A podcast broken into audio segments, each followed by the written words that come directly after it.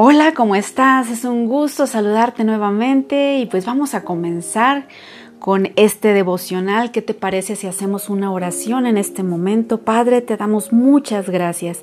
Muchas gracias por este día, gracias por esta oportunidad de poder compartir tu palabra.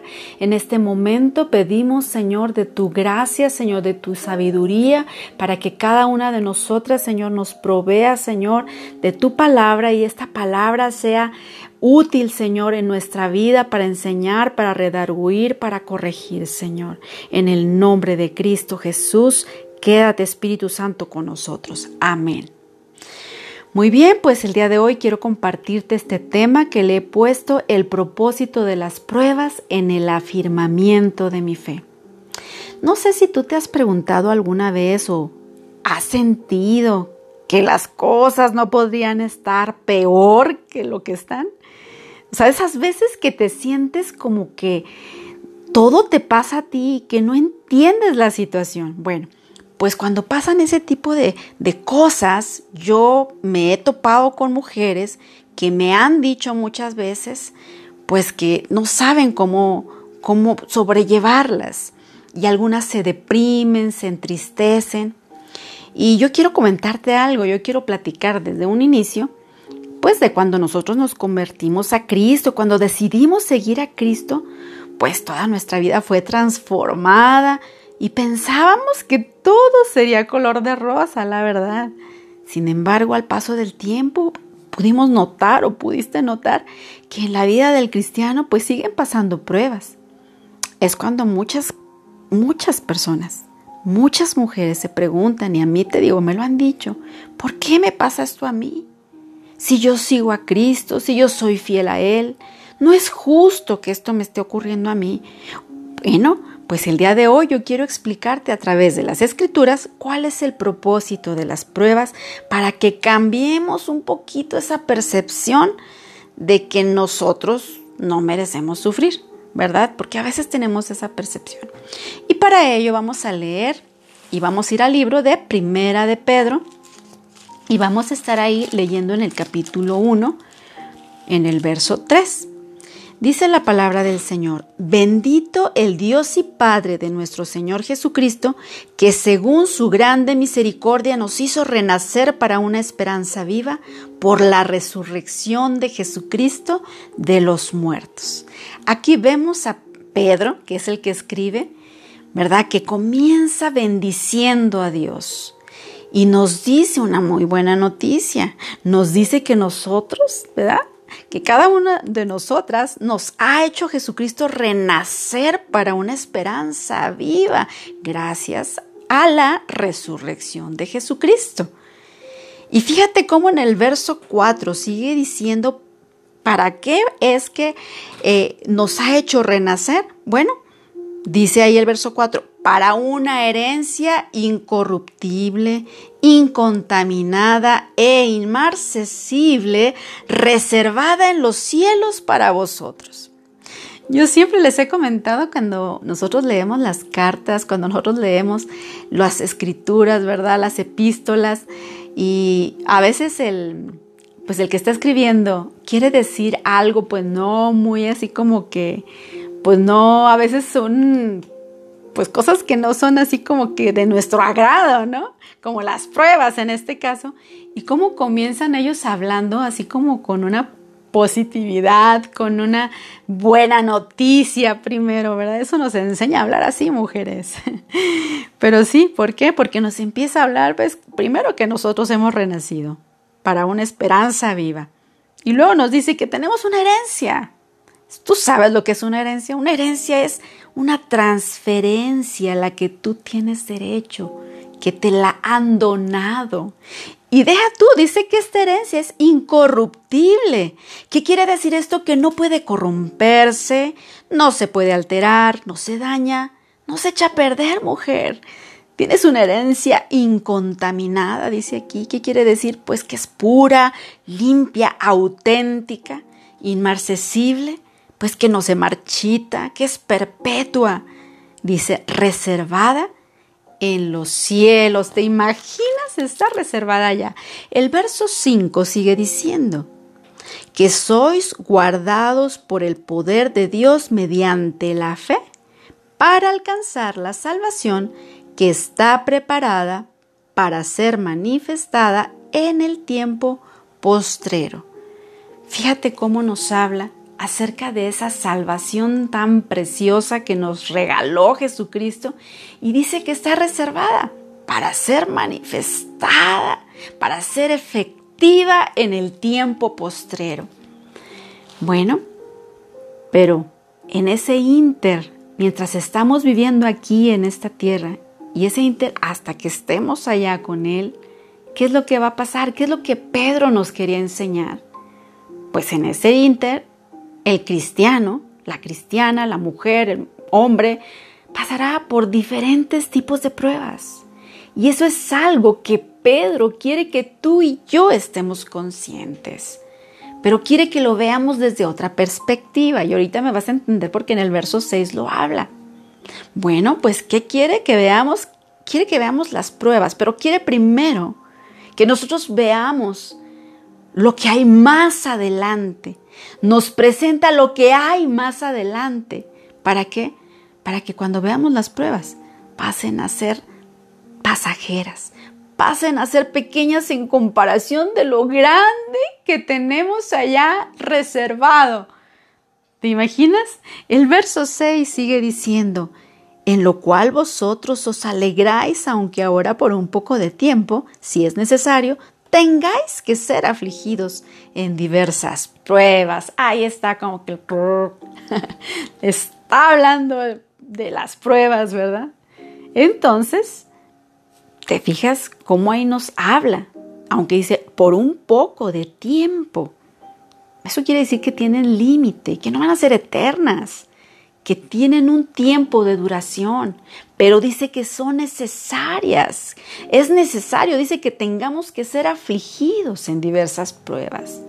Quizás sean horas, quizás sean días, quizás sean semanas, pero en comparación con la eternidad y con la herencia tan hermosa y la salvación que tenemos allá, pues la verdad son pequeñas y pasan a ser pasajeras y de poco tiempo. El verso 7 sigue diciendo, para que sometida a prueba vuestra fe.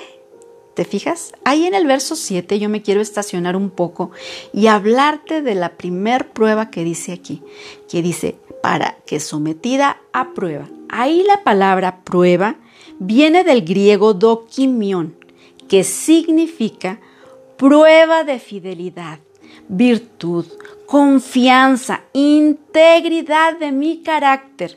Esa prueba confrontará nuestro compromiso con Cristo. Este tipo de prueba es la que va a ejercer una separación entre el verdadero creyente y el aparente creyente. Dios conoce nuestras acciones, mujeres. Dios conoce nuestras motivaciones, nuestras intenciones. Dios conoce cosas de mí que yo no conozco para vernos a nosotras mismas. ¿Qué es lo que Dios saca de ti en esta prueba que estás pasando? Esa es una pregunta que yo quiero hacerte. ¿Qué es lo que Dios saca que tú no conocías o que no te habías dado cuenta que estaba ahí?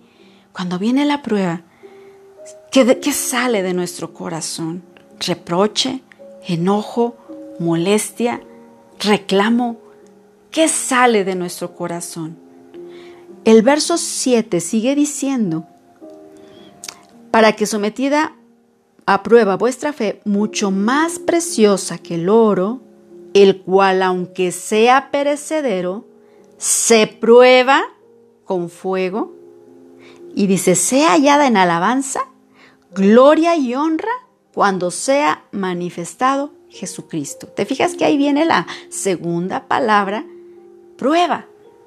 Aquí en esta parte, la palabra prueba viene del griego peirasmos, que significa prueba que se hacía a los metales.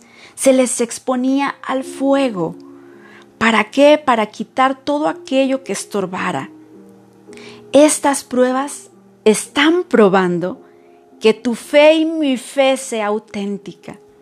para que nuestra fe sea cultivada, sea nutrida, sea alimentada, para que al final esa fe sea encontrada para alabanza y gloria y honra de nuestro Señor Jesucristo cuando sea manifestado Él.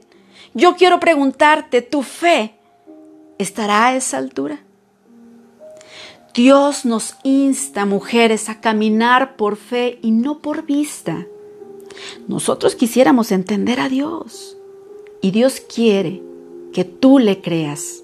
Nosotras quisiéramos resultados, pero Dios quiere dependencia.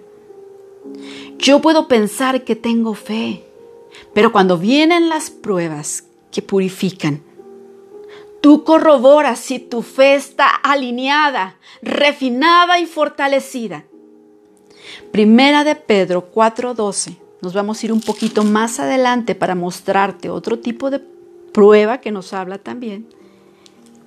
Dice la palabra del Señor, amados, no os sorprendáis, no os sorprendáis del fuego de prueba que os ha sobrevenido como si alguna cosa extraña os aconteciese.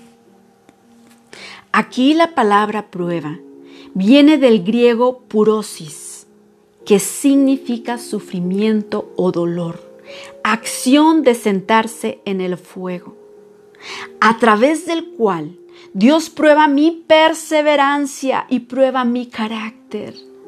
La prueba, mujeres, muestra si yo voy a confiar en mi propia fortaleza, en mis dones, talentos, finanzas, en mis habilidades, o yo voy a confiar y a creerle a Dios.